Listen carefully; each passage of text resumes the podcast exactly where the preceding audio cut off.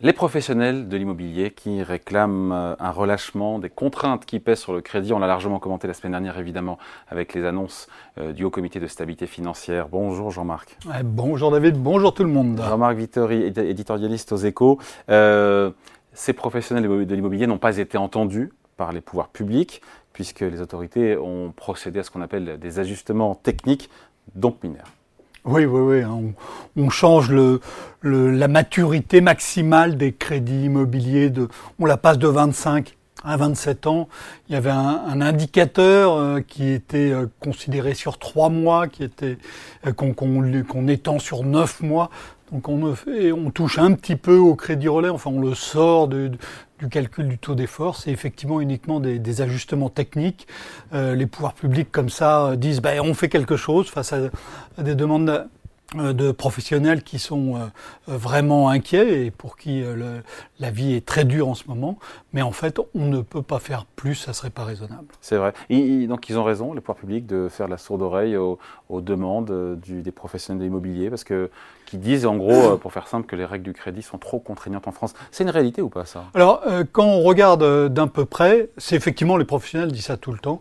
Je vous rappelle, hein, taux d'effort, c'est 35% du revenu. Hein. quand vous empruntez un logement, le banquier ne peut pas accepter votre demande si ça représente plus de 35%, si la, la mensualité représente plus de 35%. Des revenus. des revenus.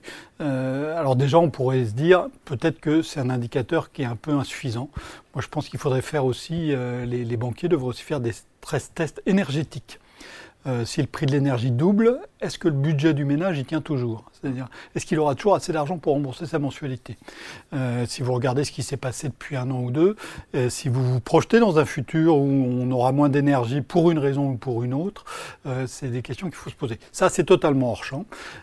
donc, on a, on a ce taux d'effort et quand on regarde, ben, on a même beaucoup d'autres pays où on a des taux d'effort. Et dans ces pays, on a en plus une, une, limitation, enfin un ratio entre le montant du prêt et le montant de l'acquisition, qui n'est pas du tout le même en France. Donc en, France, contrairement... Qui est plus favorable où? Euh, Qui est... Euh, plus favorable en non, France mais, Non, non, il n'existe pas en France. Il y a un plafond qui n'existe pas en France et qui existe dans tous les pays où il y a ah. aussi ce taux d'effort. Et, donc, euh, en fait, le système français, alors il n'est pas très il n'est pas extraordinairement souple, hein, mais il est loin d'être le, plus rigide, contrairement à ce qu'on entend souvent.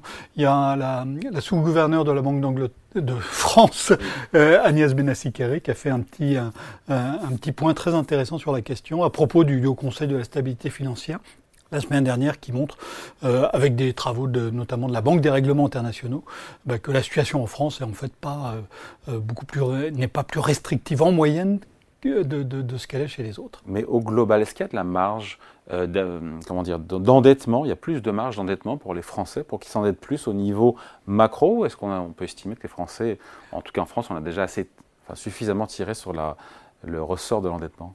Alors, euh, d'abord, les taux d'intérêt, ça ne vous aura pas échappé, ont monté depuis, euh, depuis maintenant près de. Ça ne vous aura pas échappé qu'ils ont baissé un peu aussi. Deux ans. Oui, ils ont un peu, ils ont un peu. Mais enfin, si vous voilà, comparer la situation par rapport à ce qu'elle était euh, il y a deux ans, on a, ça n'a rien à voir. Les mensualités ont explosé, hein, parce que quand le taux passe de 1 à 2% euh, la mensualité elle prend en gros 10% donc ça va même très très vite. Euh, et, donc euh, la charge d'intérêt hein, augmente. C'est vrai pour tout le monde. C'est vrai pour les particuliers s'ils veulent emprunter pour acquérir leur logement. C'est vrai pour les entreprises, que ce soit des crédits trésoriers ou des crédits d'investissement, ça monte aussi. Et c'est vrai aussi pour l'État. On en parlera peut-être euh, un peu plus tard. Donc quand les taux d'intérêt montent, il faut vraiment, euh, il faut vraiment y, regarder euh, à deux fois si c'est vraiment opportun d'emprunter davantage. Ça c'est le, premier point. Le deuxième point, c'est le ratio d'endettement. Et quand on regarde la France par rapport aux autres France ou ménages On parle des ménages là.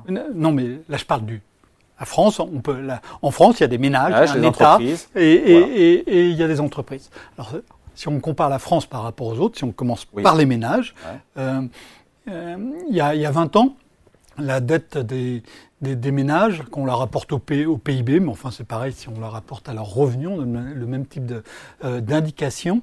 Euh, la, dette euh, des, ménages français était l'une des plus faibles des, grands pays européens. Aujourd'hui, c'est la plus forte, à 63% du, du, PIB. Euh, alors il y a d'autres pays en dehors de, de, l'Union européenne où c'est plus fort, mais voilà, en France, il y a 20 ans, on, était, on avait le chiffre le plus bas, aujourd'hui, on a le chiffre le, plus élevé. Donc une charge d'intérêt qui monte de manière tout à fait euh, sensible et une dette qui a beaucoup, beaucoup augmenté, eh ben, ça limite tout de même la possibilité d'emprunter davantage. Euh, et, en plus, quand on regarde la situation financière des Français, hein, il, y a des petits, des petits clignotants qui commencent euh, à s'allumer ici et là. La Banque de France a recensé une montée des incidents de paiement, par exemple. Euh, donc ça veut dire que la tension financière des ménages ou des plus vulnérables est en train de, de se tendre. Il y a peut-être d'autres Français qui peuvent encore acquérir, pour qui ça peut être euh, opportun euh, d'emprunter. Euh, il faut faire très attention, il faut faire le tri, je pense, de manière beaucoup plus sélective qu'auparavant. Et les entreprises, alors, si on dit que les Français, a priori, n'ont plus de marge d'appréciation en moyenne au global pour s'endetter, il reste l'État. Bon, l'État, on va commencer par, tiens, par l'État. S&P, non, mais S&P ne nous a pas dégradé, ça veut dire que ça va, non?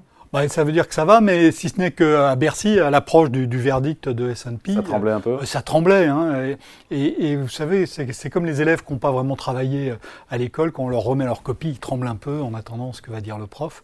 Et, là, chaque fois qu'il y a une grande agence de notation qui va rendre euh, son verdict, eh bien, ça tremble à Bercy. Ça montre bien qu'on n'est pas très à l'aise.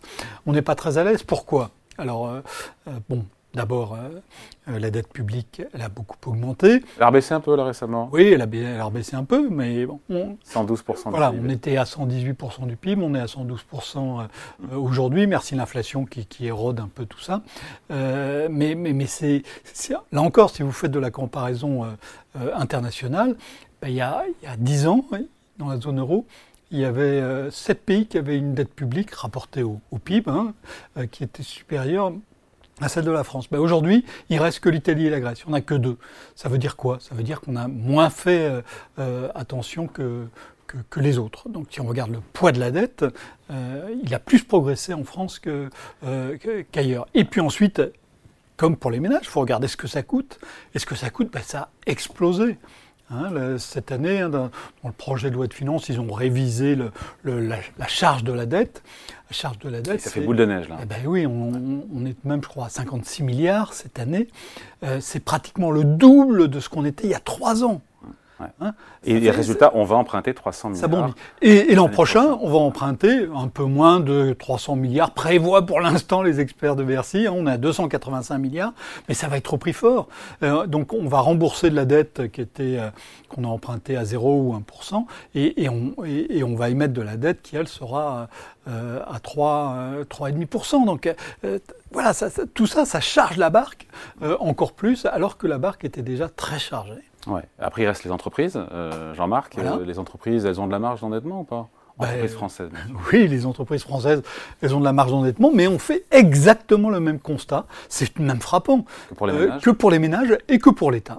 C'est-à-dire que il y a 20 ans, les entreprises françaises étaient relativement peu, peu endettées, et maintenant, eh bien, elles sont parmi les plus endettées. quand on fait encore des comparaisons entre grands pays européens, elles sont parmi les, les plus endettées. Hein, leur dette fait à peu près 80% du, du, PIB. Alors il y, a, une autre mesure hein, qui est la dette nette de trésorerie, parce qu'il y a beaucoup d'entreprises qui ont beaucoup de trésorerie.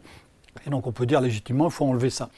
Et donc là, ça ne fait plus que 40%, mais la France est encore en tête. Et, et puis 40%, euh, ça, ça n'empêche pas que il y a des entreprises qui ont beaucoup de trésorerie et qui ne sont pas endettées. Ce qui veut dire qu'en face, il y a des, il y a des entreprises qui sont endettées et qui n'ont pas de trésorerie. Et donc, euh, compter net de trésorerie, ça, ça, bon, donc, au limite la portée. Et, et, dans les entreprises, là aussi, comme pour les ménages, il y a des indicateurs de tension. Hein. Si vous regardez la dernière enquête euh, BPI France Rexecode sur la trésorerie euh, des PME, eh ben vous voyez là aussi des indicateurs de tension qui commencent à s'allumer. Donc euh, l'emprunt, il faut même faire très très attention quand on est déjà très endetté et que la charge s'accroît de manière euh, euh, extrêmement brutale avec la hausse des taux d'intérêt. Donc à la question qui a les moyens de s'endetter euh, plus en France, bah, vous écoutez ni les ménages, ni les entreprises, ni l'État. Alors, quelques ménages, certains ménages, mais surtout pas tous, certaines entreprises, mais surtout pas toutes. Euh, et, l'État le fera si jamais il n'y a pas d'autre solution, mais ça supposera de retrouver une banque centrale qui soit accommodante, ce qu'elle n'est pas pour l'instant, pour, les raisons que vous savez. Donc la conclusion et la morale de l'histoire, c'est quoi? Eh bien, c'est que la France a tiré, a tiré sur ses, sur ses, sur ses possibilités d'endettement plus que les autres. Il faudrait se demander pourquoi. Moi, j'ai tendance à croire que c'est parce qu'en France, on a beaucoup de mal à régler les choses par la négociation, par la discussion. On en a encore eu un très bel exemple hier à l'Assemblée nationale. Et donc, euh, on, règle tout de même beaucoup de problèmes en donnant de l'argent. Euh, avant, euh, c'était pendant des années, la France avait plus d'inflation que les autres c'est parce qu'elle n'arrivait pas à résoudre euh, ces, confrontations. Et puis, euh, depuis que l'inflation avait disparu, hein, il, y a, près de 40 ans, les problèmes se sont réglés autrement en faisant de la dette. Et, donc, euh, ben, il y a un moment quand on a fait trop de dettes, eh ben, on ne peut plus en faire davantage. Et il faut trouver d'autres moyens de financer. Ou bien, ou bien ce serait la ceinture. Et alors? Ah oui, ou ce serait la ceinture. Ben oui, il n'y a pas le choix. C'est si on ne veut plus vous prêter d'argent, qu'est-ce que vous faites? Ben, soit, soit vous trouvez un moyen d'en gagner davantage. À l'échelle macro, ça s'appelle la croissance. Et on sait qu'on a une croissance qui est extrêmement molle depuis euh, euh, maintenant plus d'un an et que ça risque de durer dans les trimestres à venir. Ben, soit vous essayez de dépenser moins dans certains endroits, parce que vous savez que vous devez dépenser plus dans d'autres. Voilà, tout un programme. Ça ne sera pas pour 2024, ça sera a priori pour 2025. L'État cherche a priori 12 milliards d'euros d'économies par an pour respecter sa trajectoire budgétaire et revenir sur les 3% en 2027. Oui, sans intégrer tous les financements pour la transition écologique qu'il va bien falloir faire, par exemple. Voilà, et sans prendre en compte aussi le fait que la croissance ne sera peut-être pas de 1,4% l'année prochaine. C'est un autre sujet. Merci beaucoup. Point de vue signé Jean-Marc Vittori, éditorialiste aux échos. Merci Jean-Marc. Merci à vous.